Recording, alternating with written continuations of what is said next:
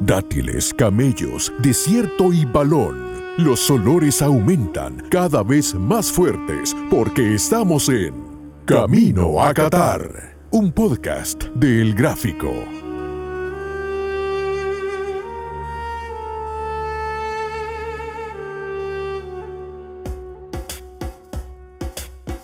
Muy buenas, qué gusto de que nos acompañen de nuevo en Camino a Qatar. De nuevo en el recorrido, en el repaso, en el tráiler de lo que se viene, el evento deportivo más importante del año. Les saluda Rodrigo Arias, me acompañan Claudio Martínez y Bruno Porcio. Bruno, ¿qué tal? ¿Cómo estás? Bien, gracias Rodrigo. Hola Claudio Andrés, qué gusto que nos esté escuchando a través de los, de los podcasts a todos los respetables oyentes. ¿Qué tal, Claudio? Bien. Ah, perdón. Feliz día. Feliz día también para, para todos en el momento que lo escuchen y bueno, feliz de estar aquí otra vez más. Qué bien. Vamos eh, sin más preámbulos a charla en la joroba. Súbase a su dromedario y hablando de este tema tengamos una charla en La Joroba.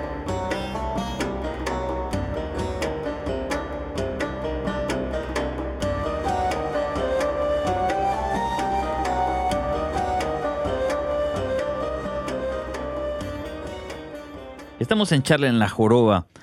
Eh, el Mundial se viene, pero el Mundial es una continuación de casi 100 años de historia. El Mundial es, una, es un cuento que tiene todo, que tiene héroes, villanos, eh, tiene gloria, infamia, tiene eh, recuerdos imborrables y otros que han pasado al olvido. Pero a este Mundial no empezó ayer, porque muchos de los jugadores que estarán en Qatar han estado en otras Copas del Mundo, han escrito historia en otras Copas del Mundo. Y eh, la pregunta que planteamos ahora es, es, ¿qué jugadores que irán a cantar ya son leyendas del Mundial? Son leyendas vivientes de la Copa. Se nos ocurre, por ejemplo, Manuel Neuer, grandísimo arquero de la Alemania, campeona del mundo del 2014, que estará seguramente en Qatar con Alemania.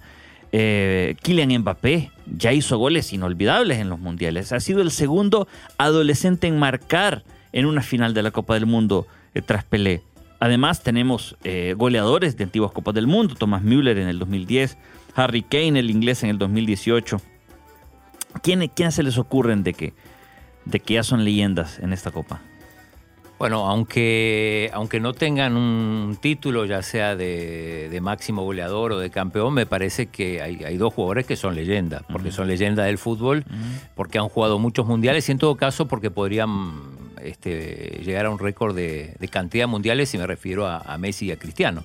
Uno, bueno, Messi incluso llegó a jugar una final y Cristiano un partido por el tercer puesto en el Mundial de Alemania. 2006. Pero más allá de eso, me parece que ellos obviamente podrían eh, corolarlo con, un título mundial o con un título de goleo.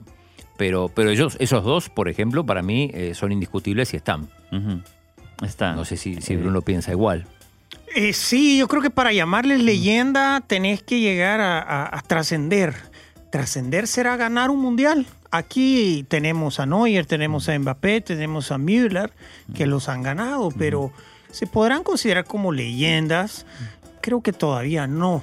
Mm. Primero porque están activos, tal vez. Y cuando están activos siempre es, es, difícil catalogarlos así. Eh, pero creo que eh, en el acumulado, y, pero aquí la, al final el sesgo es claro, dicen leyendas del Mundial. Eh, ni Cristiano ni Messi han sido leyendas en mundiales o han ido construyendo, siento yo, una leyenda dentro de los mundiales. La han construido fuera de los mundiales, más con sus clubes que con sus selecciones. Sin embargo, como ahora se, se hace de todo un poco y hay partidos de lunes a domingo durante nueve meses, lastimosamente el fútbol, eh, leyendenizar, si me consentís el término, inexistente, pero es más difícil que como se hacía antes, que jugabas cada cuatro años, no tenía exposición a los torneos ligueros, muy poco, no había redes sociales, etcétera, etcétera. Entonces, cuando veías un mundial y veías a un futbolista hacer algo importante, trascendía y se convertía en leyenda. Ahora es un poco más difícil. tengo una pregunta. Eh, ¿Cruyff es leyenda de los mundiales o no? Yo creo que sí. Entonces ahí sacaríamos el... O sea, no, necesitas tener un título para ser leyenda, pero sí quizá, como dice Bruno, eh, tenés que estar retirado ya para que te consideren leyenda. Sí, En el, ca- en el caso de Cruyff, además, ya murió. Además. les digo, para mí, ¿saben quién es una leyenda de los mundiales? Es Luka Modric. No solamente llegó a la final del 2018, ganó el balón de oro ese año y lideró a una de las grandes sorpresas de los mundiales. Eh, metió aquel gol contra Argentina en primera ronda. Es cierto, luego falló un penalti Sí, contra Dinamarca, si mal no recuerdo, en el minuto 120. Eh, pero, pero luego fue la presencia, dio el fútbol, la paciencia, y la, la personalidad de esa Croacia que llegó a la, a la final. Yo creo que- Yo creo que un jugador eh, leyenda, haciendo a un lado el gol con la mano, es Diego Armando Maradona. En la historia de los Sí, mundiales, sí. Pero- para mí, sí. Diego Armando Maradona. pero está es- hablando sí. del Papa casi. Sí. No, pero creo Bueno, que. le- leyenda. Sí, es- Pero vos te referías a jugadores actuales. No, no, no. Ah. Todo- Ah, vamos, todo a ver, tipo. vamos a ver. ¿Qué hace de un jugador una leyenda del Mundial? No necesariamente a que lo ganes, porque para mí Cruyff... Ajá. Y en, en- y en la línea de Cruyff creo que está Modric, alguien que no ganó el Mundial, pero que dejó una marca importante. Yo creo que la memorabilidad. Maradona es, es memorable, Cruyff fue memorable porque fue el, eh, el rey de, de un nuevo sistema de, de juego que se presentó en, en- en Alemania 74. Por ahí pasa. Eh, por ejemplo, que le podemos dar un título de leyenda es a, a Klose, pero Quizá no. Pero se desinfla un poco, aunque debería ser, ¿no? Debería serlo y sin embargo nadie habla de Close. sí. Sí. Eh, Entonces es lo- memorabilidad. por lo que hablábamos también de, de su bajo perfil y todo, pero por ejemplo Roger Milla es una leyenda de los mundiales. Para mí sí. Sí. Sí. Sí, o sea, digamos, cuando ves una ficha de un mundial o que ves un anuncio, siempre está Mía bailando. en la esquina. Sí, es que si no hubiese estado Mía en ese Mundial de Italia hubiese sido triste. Más triste a lo que fue, pero yo creo que Mía y Camerún le dieron esa alegría, porque no hubo mucha alegría en ese Mundial. Ya no, no. Y Roger sí, es memorable, te recuerdas de él. Hay jugadores que han sido ex- extraordinarios, eh, futbolistas, y, y no te recuerdas mucho de ellos. Michel Platini, por ejemplo. Jugó mundiales y, y no jugó 82, jugó 86 y no te recuerdas mucho de ellos y fue un extraordinario jugador. De, de- de los últimos, bueno, Tres eh, balones de oro, ¿cuánto ganó? Sí, tres Sí, balones de oro seguidos. Pero, pero yo creo que sí, si hacemos una lista de las leyendas de los mundiales de los 70-80, es hasta cierto punto fácil. Pero ¿quiénes creen ustedes que de los últimos 15 años, digamos desde el 2006 para acá, que hay varios jugadores del 2006 para acá, no solo Cristiano Ronaldo y Messi, también este, en este mundial jugarán André Guardado y Memo Ochoa, estarán en su quinto mundial. Sí. Andrés Entonces- Guardado tiene 117 partidos como internacional Sí. con México. Sí, ¿no? Puede convertirse en el máximo eh, en vestir, eh, máximo jugador en vestir esa camiseta. Totalmente. Entonces, digamos, de, de esos últimos mundiales, ¿quiénes creen que dentro de, en el año 2045, los vamos a decir, ah, aquellos fueron leyenda de los mundiales? No sé si guardado, ¿eh? por más que bata Sí. todos los récords. O sea, Sí. a ver, en México sí, pero digo, no sé si, Sí. si en Europa, cuando hablen de la leyenda de Ah. los mundiales, hablarán de, de guardado de Memo Mm. Ochoa, que sin ninguna duda han hecho méritos, me parece, suficientes para jugar en la selección, para ganarse un lugar en el plantel y, y hasta ser titulares muchas veces, pero no, no sé si llega tanto. De- dependerá de algún resultado, porque además México no ha conseguido los resultados, por lo menos que su gente No ha espera. pasado de- claro, no ha el pasado de quinto partido, sí. Eh, entonces no, no sé, pero bueno, también fue leyenda eh, Carvajal, el portero. La Tota Y- lo sigue siendo. Exacto. y- El cinco y- copas. Y no ganó nada. Exacto. Entonces, pero bueno, no sé. Eh, pero en, en lo, eh, de lo que decías, quizá Müller, no sé si lo nombraste. Thomas Müller. Thomas Müller, sí, ya, ya no tiene que hacer más nada, ya es leyenda para mí. Y, y después habrá que ver, ¿no? Habrá que ver quién, quién más entra en esa, en esa lista. Le, le- voy a tirar un par de nombres a ver si, a ver si lo consideran. Bueno, Thomas Müller, ¿por qué es leyenda? Porque es campeón goleador. Es como que le diga Lato, Gregor Lato, el Sí. polaco. Él es leyenda de los mundiales porque fue campeón, fue campeón goleador. Eh, Harry Kane, No lo sé, a pesar de que fue Go- goleador del máximo 2018. goleador. ¿Por qué Lineker parece que tiene. Uno nombra a Lineker y solo se acuerda del 86? Porque se retiró. Es- Entonces, Quizá, cla- quizá sea eso. entonces, ¿creen que Harry Kane llegue a tener ese estatus de Lineker, por ejemplo? Difícil porque eh, Lineker fue el que le dio y, y- y- y- y reposicionó a la selección de Inglaterra en, en un en un momento de crisis de- del fútbol inglés eh, y, lo, y lo llevó a través de la selección nacional a, conseguir y, y a jugar bien, a hacer una selección importante, porque tuvieron esos dos mundiales, 86 y 90, donde él, donde él apareció y vaya que, que sí fue grande, sobre todo, pero es que ahí también viene que jugó los dos mundiales donde jugó Diego Armando Maradona. Y también creo que hay otros futbolistas que te, que, que te levantan muchísimo más y te ponen en el, en el ojo del, del- del reflector porque jugás ju- en ellos o jugás en ese contexto donde jugaron ellos. Yo de Harry Kane, del Mundial pasado me acuerdo muy poco, más que, más que, le, que apareció, o sea, sus goles fueron con Panamá. Con Panamá, de penal algunos. Entonces, no, además es un jugador insípido, es un jugador muy lavado, muy british, muy... muy No tiene carisma, no tiene carisma. Exacto, no tiene carisma. Eh, y, y bueno, eh, no sé, eh, falta ver qué, qué- qué van a hacer en este mundial para, para, ver, para poderlos considerar que pueden llegar a, a ser llamados leyenda. Mbappé creo que tiene, creo que tiene un paso adelante. Eh, Neuer también tiene uno o dos pasos adelante. Müller también. Pero hay que esperar que jueguen, que se retiren. Si Neuer hace unas malas jugadas en este mundial, pues posiblemente pierda puntos. El estilo otro nombre, Antoine Grisman. No, ¿No? No. no. Bueno. ¿Para vos sí? No, es que me- para mí. Para mí fue uno de los mejores jugadores del Mundial pasado. Para mí también. Pero aún así no es leyenda. Sí, No bueno. sé por qué, no, no Ajá. sabría Porque explicarlo. no, no, no llena las tapas de los periódicos como Mbappé, como, pero es un jugador extremadamente vital para, para el juego de todos los demás. Mm. Pero se ve mucho más un... un eh, te voy a poner el caso de Xavi e Iniesta. Todo el mundo adora a Iniesta y ve a Iniesta y que merece el balón de oro. Iniesta, Iniesta, Iniesta. Cuando el verdadero jugador fenómeno era Xavi, no era Iniesta, para mí. Entonces, eh, son situaciones que... Pero ¿quién está en el spot? Iniesta, no es Xavi. No sé si es porque uno es catalán y el otro no. Eh, no sé. La imagen del gol en la final es Sí, tremenda. mira, si, si el gol en la final lo hacía el Guaje Villa, Era Villa. ¿era Villa el balón de oro? Sí. ¿O no? Sí, totalmente. Porque además era el. Si es el que metió todos los goles de Claro. España. Si España solo metió ocho y él metió cinco. Sí, sí. exacto. Met- meter, meter un gol eh, eh, en las finales, para mí, es, ya te coloca, no sé si leyenda del Mundial, porque Claro, no porque entonces vas a preguntar si Götze es Sí, leyenda no. leyenda. leyenda. No, mira, le, le iba a preguntar otro. Para mí, el mejor jugador de Argentina en el 2014, que ya llegar a la final es una épica. Mascherano. Mascherano. ¿Es leyenda de los mundiales? No, para mí no. Lo tengo que pensar. En, en principio no, uno se acuerda de la, de la jugada con Robben, Robben. pero no, no lo sé. No lo sé. Está ahí en el límite quizá. Pero es candidato, para mí Ah. es candidato. Yo, yo tengo otro nombre para tirar. Dale, sí. El Loco Abreu. Es un cartel del mundial. Para mí él, él está en el cartel. O sea, no, no debería considerarse de leyenda, pero, pero, pero hay algo que lo marca, Sí, que es la jugada. que es la jugada del el, penal contra Ghana. Ajá. Pero no sé si da para leyenda o hay otro término para...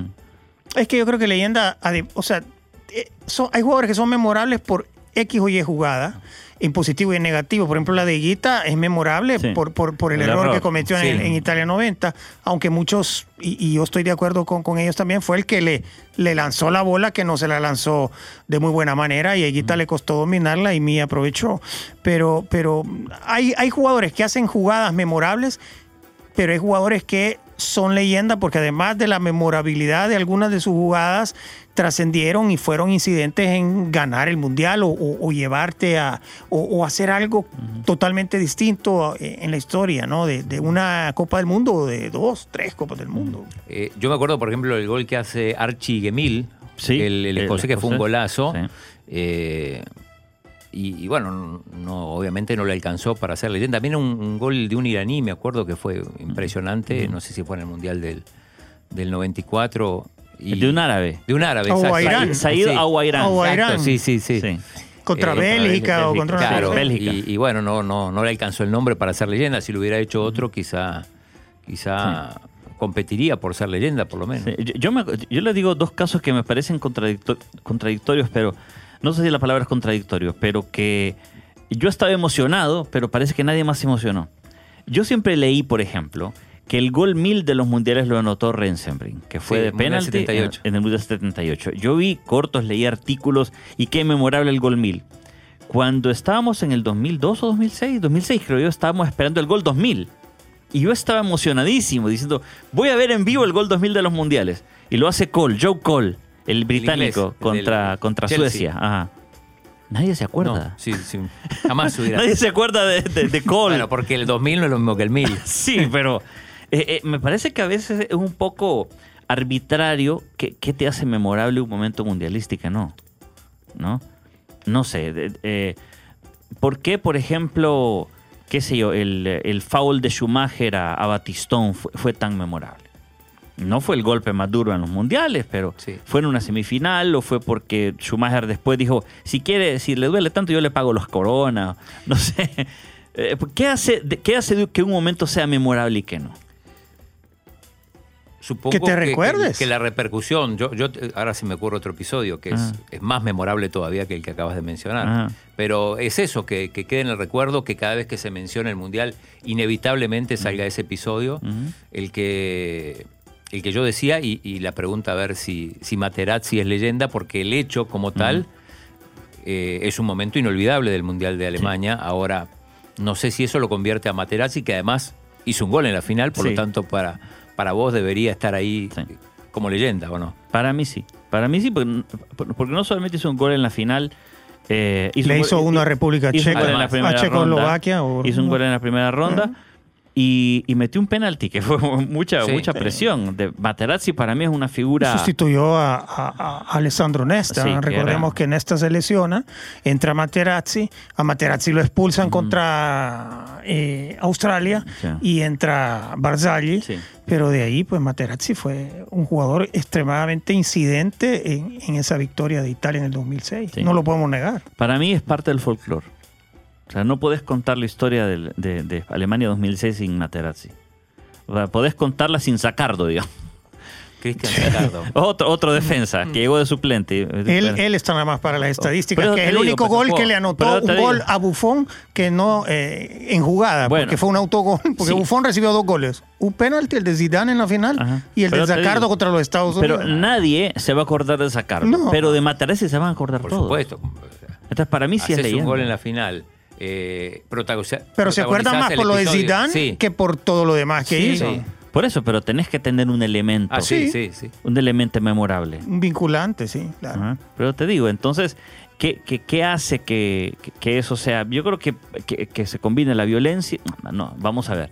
Para mí hay, hay- hay tres elementos. Que tenga un elemento atlético, que tenga un elemento romántico y que sea relevante. Polémico también. Sí, y polémico. Sí, Esas serían cuatro. Eh, relevante, romántico o polémico, pero tiene que tener algo de eso. Si no, lo de Matarazzi lo tiene, porque fue en la final, iban 1-1. Poco antes Zidane había pegado un cabezazo que era gol y no entiendo cómo la saca Buffon, todavía no sé cómo lo hizo. Una cosa de un super jugador. Y luego pasa No, esto. y además era el último partido de Zidane. Sí, Recordemos que él sí. había anunciado su retiro del fútbol. Exacto.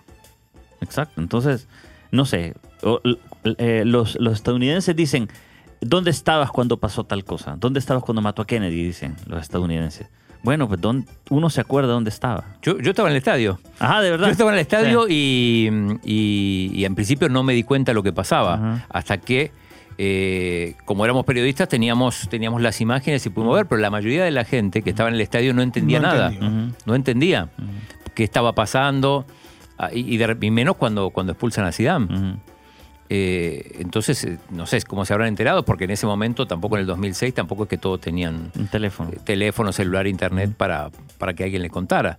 Pero, pero fue una situación de, de incertidumbre para los, los aficionados. Además, recordemos que eh, en ese mundial todavía, no sé cómo es ahora, eh, no se podían pasar las imágenes polémicas o dudosas en las pantallas gigantes. gigantes. Que a, a propósito, recuerdo, recuerdo un partido de, en ese mundial de Brasil-Gana. Ahí fue que un gol en offside. En offside, que exactamente. de- de Adriano, creo que Exacto, fue. o gol de Adriano. No, Adriano fue. de Adriano fue. Entonces hacen el gol los, los ganeses, eh, el, el- el- el que maneja las, le- que manejaba el tablero electrónico, lo pasa. y, y los ganeses que no habían reclamado, cuando ven las jugadas salen todos Sí. corriendo, pero la ven en el...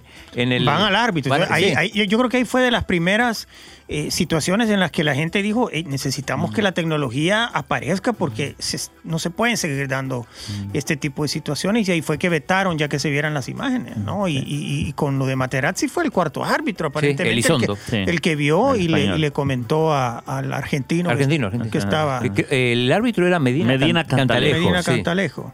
No, de la final. Sí, sí, no sí. era un argentino. No, No. Elizondo era el cuarto árbitro que es el, Es el que le avisa. el que le avisa. O no, no, no, al revés. Al, Al revés, al revés. No, Elizondo era el árbitro Sí. Que lo expulsa y Medina Cantalejo es el que le Era el avisa. cuarto. Sí. Era el cuarto. exacto. Entonces, eh, si no le avisa, porque ni siquiera los jugadores italianos fueron a reclamarle eh, así eh, rabiosamente al árbitro, como diciendo esto es un escándalo. Si tú ves, todo, todo estuvo normal. Y, y hasta que le fueron a decir. Bueno, yo creo que uno, yo, yo me quedo con una, un momento que quizás se va a hacer famoso dentro de unos años, es que en el Mundial 2018, en el partido Francia-Australia, el primer, la primera intervención del VAR, no sé si se acuerdan, fue un penalti que creo que sí cobró Grisman y quizá Ah, por sí. eso queda un poco más en la historia el francés. Pero bueno, es- este debate está para mucho más, creo que será la Solo primera te acordás vos de esa jugada. sí, bueno, Bueno, eh, con el No, tiempo yo, me, yo me acuerdo de la jugada, pero Ah. si no me decís, no, Sí. no, no. Fue el, la- el primer penalti del VAR en los mundiales. Eh, vamos a hacer una pausa y regresamos con más de Camino a Qatar. I am sing sound. Soup sound. Flop sound.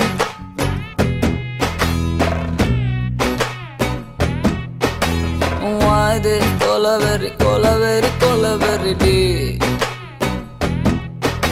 Why this colaveri, colaveri, colaveri day? Rhythm correct? Why this colaveri, colaveri, colaveri day? Maintain please. Why this colaveri, a day? டிஸ்டன்ஸில் மூணு மூணு மூணு colour white white background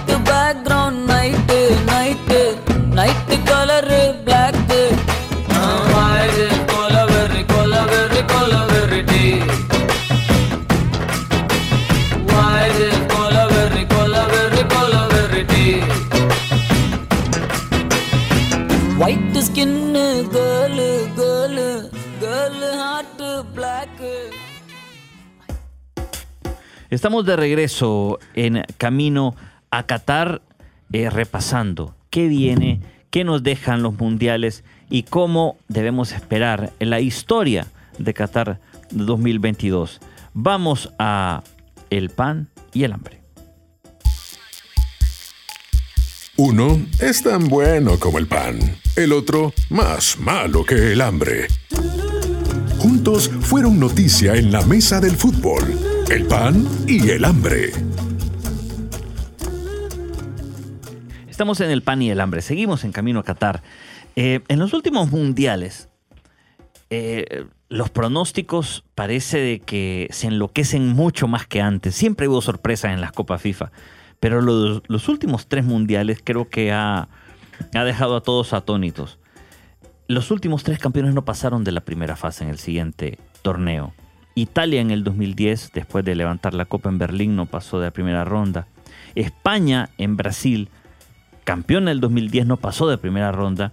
Y Alemania, que yo creo que el que menos esperaba que se equivocara, porque no faltaba en cuartos de final desde los años 50. Y tenía un grupo más o menos fácil. Sí, claro. Pues ninguno pasó. Eh, ¿podría, ve- ven, ¿Creen que esto le puede pasar a Francia en el 2022? Sí, Sí. sí. Por, primero por la tradición. Ajá. Y segundo, porque a pesar de que Francia es uno de los candidatos, probablemente el, el que tenga el equipo más, más rico, con más variantes, eh, le puede pasar. ¿no? Eh, no está atravesando un buen momento. Bueno, le, le- le costó en la, en la Liga de Naciones de la, de la UEFA. Eh, y no digo que, le, que, digo que, que no va a pasar, pero podría, podría suceder, digo, ¿por qué no? Eh, un mal resultado te condiciona todo, un mal arranque, un mal partido. Un poco eso le pasó, le pasó por ejemplo, a, a España, ¿no? que, que arranca Que Con Holanda. que arranca perdiendo, después ya estás obligado y, y a veces no la presión no, no la puedes soportar. Sí, eh, a Francia también le pasó en el 98. Ganó y luego en el 2002 con Zidane, con Desailly, con todas las estrellas, se fue a la primera ronda. Puede pasarle, como estoy de Mm. acuerdo con Claudio Andrés, que puede pasarle. Eh, no es algo que esté escrito en piedra. eh, yo no creo mucho en ese tipo de, de maldiciones, tradiciones, ese tipo de cosas. Creo que el fútbol cambia y, y- y de repente sucede o no sucede algo. Ahora, eh, los nubarrones encima de la selección francesa existen. Ya sabemos que Kanté no va a estar. Ya sabemos que Pogba va a llegar si llega en algodones. Eh, vemos a Mbappé que no está sereno, no está tranquilo, no está en un ambiente normal. Ojalá que en la selección pueda encontrar algo que no está encontrando en el Paris Saint-Germain. Eh, entonces es una selección que, que está dejando algunas dudas, pese a tener jugadores que pudiera repartir a otras selecciones que están teniendo problemas de, de roster y de jugadores, ¿no? Porque Francia tiene, ya lo hemos hablado, cuatro o cinco jugadores por posición pero, pero con situaciones. Ahora se supo la noticia de Mike Mignan, el arquero del Milan, que también eh, no va a estar con, con Francia probablemente porque sufrió una lesión, una- un tema en el sóleo. Entonces, eh, puede que quede fuera. Pero no por tradición, sino porque eh, eh, el, el ambiente alrededor y, y las situaciones como el approach que está teniendo la selección francesa para mí no es el ideal para que un campeón del mundo pueda repetir y sobre todo con una semana nada más de, eh, de, de estar juntos, porque terminan el 13 y el 20 ya, ya están jugando, ¿no? Eh, Entonces, 20, 21, no sé cuándo le toque a Francia, 22, pero, pero ya. Ah, u- u- Una de los, no sé si pecados o si debilidades o cómo llamarle, de los entrenadores campeones del mundo es que se sienten quizá con la obligación de Ah, llevar a sus campeones al mundial siguiente. Ese apego o esa lealtad o mal llamada lealtad es algo traicionero. Es un, es un veneno. Definitivamente eso vos no notás tanto en, en- los planteles, por ejemplo, de, de los clubes, porque bueno, es año a año, pero de repente en, en los mundiales, que son cada cuatro años, eh, y sobre todo cuando, cuando el entrenador se mantiene, que normalmente es un equipo campeón, la lógica es que, es que siga, es que tenés cierta deuda y preferís, preferís eh, llevar a los jugadores que te hicieron campeón, algunos, no a todos, nadie, nadie repite eh, el plantel 100%, pero sí eh, llevas quizá algunos jugadores que no están pasando el, mejor momento porque confías en ellos, a veces preferís, sabes que ellos alguna vez te respondieron y que probablemente te vuelvan a responder, en vez de llevar a jugadores más jóvenes, a jugadores que se están destacando, y evidentemente eso suele pasar factura. Obviamente esto lo sabemos siempre una vez finalizado el Mundial, con el Sí. diario del lunes, digo. así. Ajá. Este, pero, pero sí, evidentemente hay, un, hay una cuota de esa, eh, de esa realidad, digamos. Sí, eh, ¿tú te acuerdas lo que pasó, por ejemplo, en 2000 de 2006 al 2010? Ese fue un caso raro donde Italia, campeón del mundo, cambia de técnico porque Lippi no quiere seguir. Eh, y llega al, al 2010 e igual fue un desastre, ¿no? Sí, es que Lippi se fue en el 2006, entró Roberto Donadoni. Mm. Y, y- y prácticamente no le, no le tuvieron la confianza. Pero lo, lo que, lo que tú apuntas es cierto, hay, un- hay un compromiso con eh, los seleccionados que, que- que llegaron y que ganaron el título en llevarlos, hay confianza. Pero también hay una gran presión de la prensa, porque como dice Claudio, es muy fácil con el diario del lunes y es muy, clas- es muy fácil también para la gente de la prensa escribir el diario del lunes, porque ahí vienen y dicen, bueno, si yo, yo te lo digo por el caso de Mancini en estos momentos, eh, que por qué llevó a esos jugadores a, a- que ya estaban hervidos, por ejemplo, que no, no, no se les veía absolutamente nada, un Insigne, un Berardi, ¿por qué los llevó?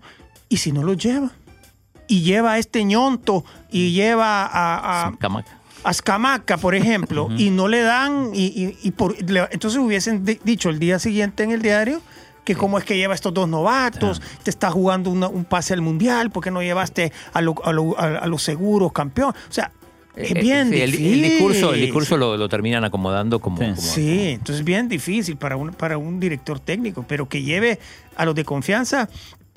por agradecimiento y porque sabe que el vestuario lo va a poder controlar porque nadie se le va a, a revelar en su contra, ¿no? Caso que, por ejemplo, no pasó con España, porque tengo entendido que Sergio Ramos hizo un gran desorden en, en- en- en el Mundial eh, 2014 y fue piedra de tropiezo.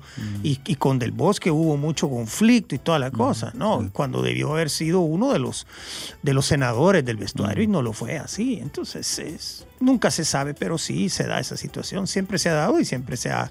Es muy difícil que hayan repetido. Ah, hubo solamente dos campeones del mundo que repitieron. La Italia del 38 con una fórmula que es repetir solo dos jugadores, porque del 34 al- al 38 solo fueron Meazza y Ferrari. Eh, y el segundo bicampeón del mundo fue el Brasil del 62, que hizo todo lo contrario, que llegó a todos. Esto demuestra que no hay fórmulas. Exacto, exacto, no hay fórmulas. Eh, el Brasil del 38 fue el mismo técnico con diferentes jugadores. Y el Brasil del 62 fue técnico diferente con los mismos jugadores.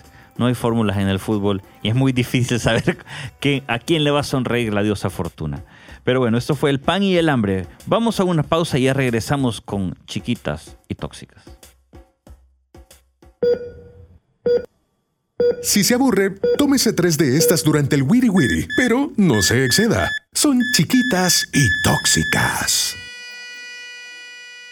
Estamos en Chiquitas y Tóxicas. Tres noticias que le han dado vuelta alrededor del mundo del fútbol y tiene que ver con el Mundial. Vamos a ver. La primera, en el premio Copa, el Balón de Oro de France Football, se le otorgó al español Gavi del Barcelona. Pero el técnico del Bayern, Julian Nagelsmann, dijo que otros dos jugadores, también juveniles, como Jamal Musiala de la selección alemana y Jude Bellingham de la selección inglesa, lo merecían más que no era justo que lo ganara Gaby.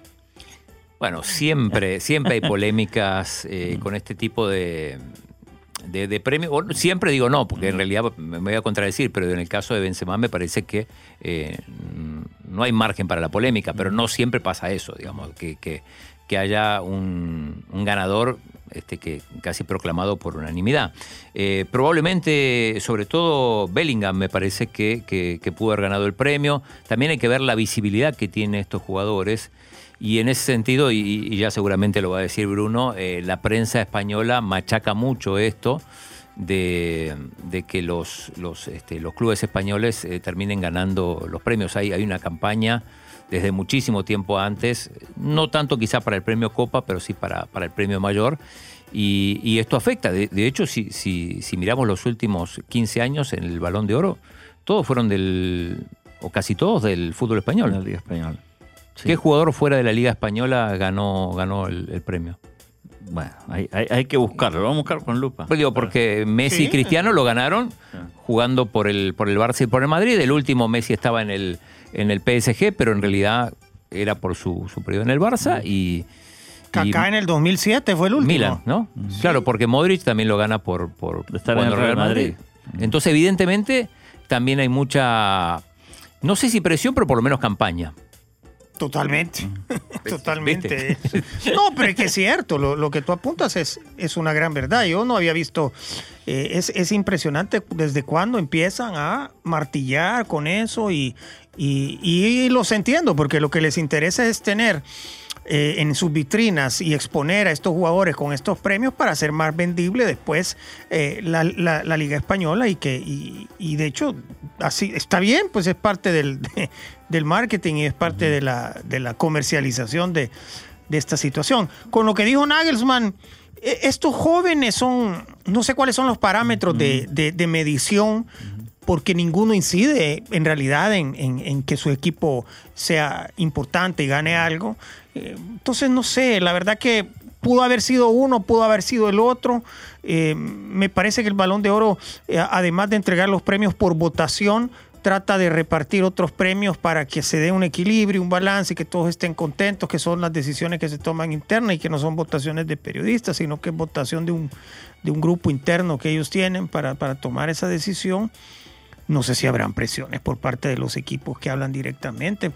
Yo no excluyo nada, porque como te repito, las votaciones después no las ves. En cambio, con el balón de oro se publican los, los periodistas que se votó o que votaron y, y ahí están los, los números.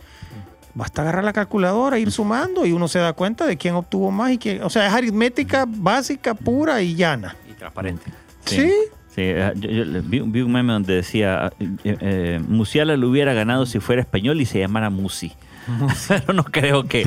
Eh, puede que sí, puede que no. Bueno, la siguiente tóxica, eh, en México me parece que siempre hay un tipo de escándalo. Néstor de la Torre, exgerente de la selección mexicana, contó hace poco que en 2010, en una concentración de jugadores, hicieron una fiesta con 25 mujeres y un travesti.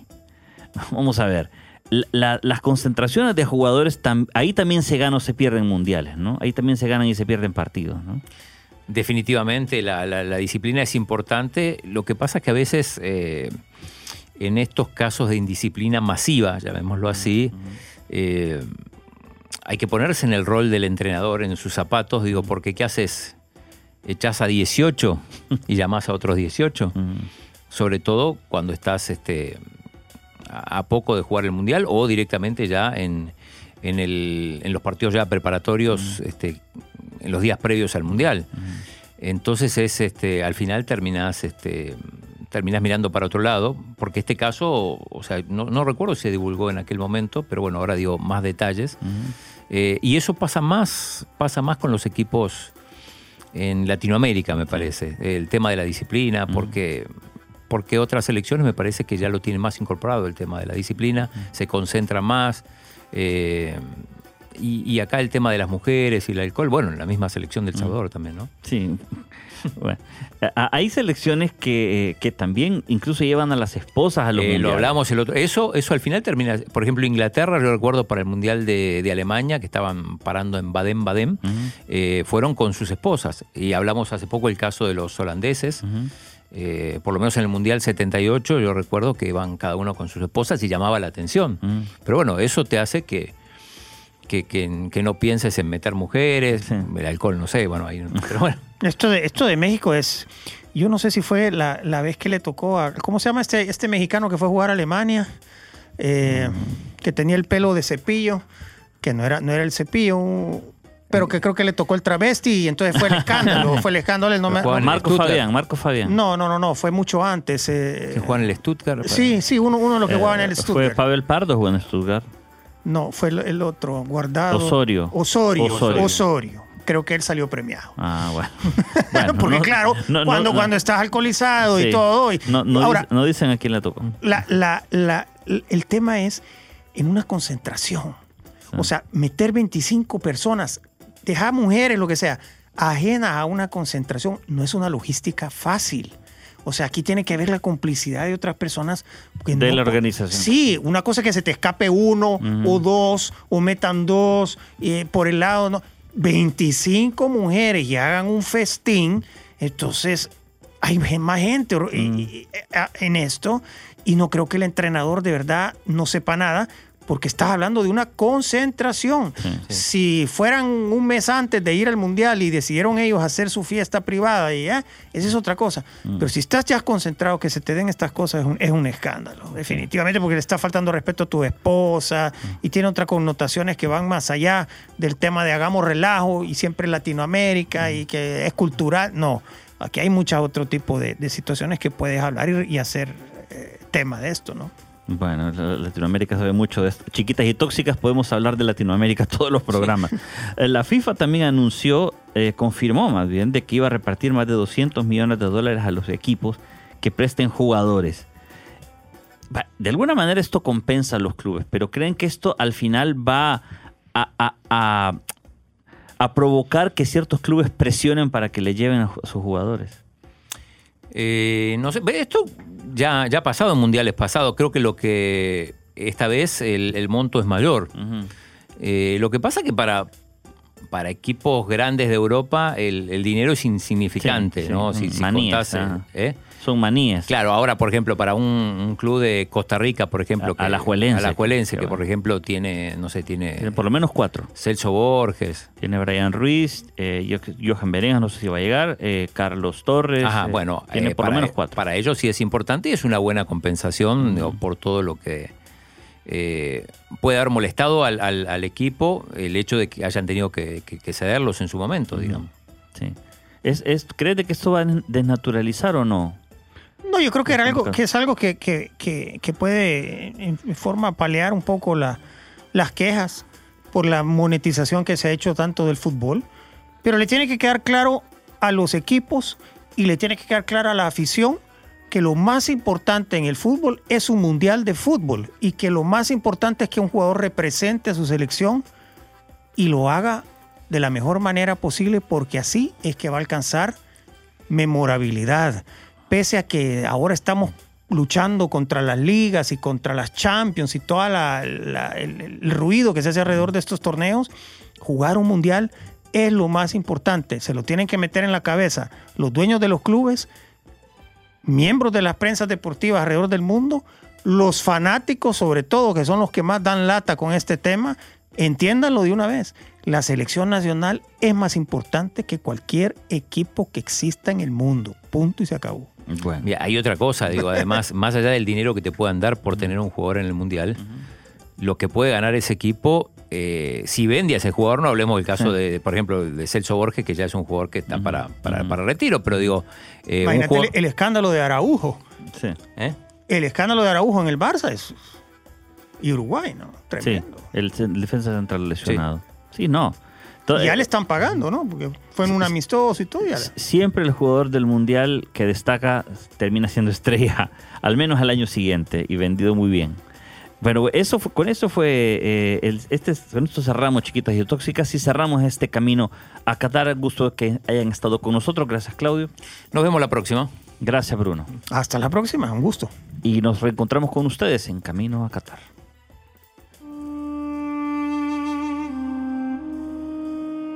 Más olores, más desierto y más fútbol. En otra emisión de Camino a Qatar.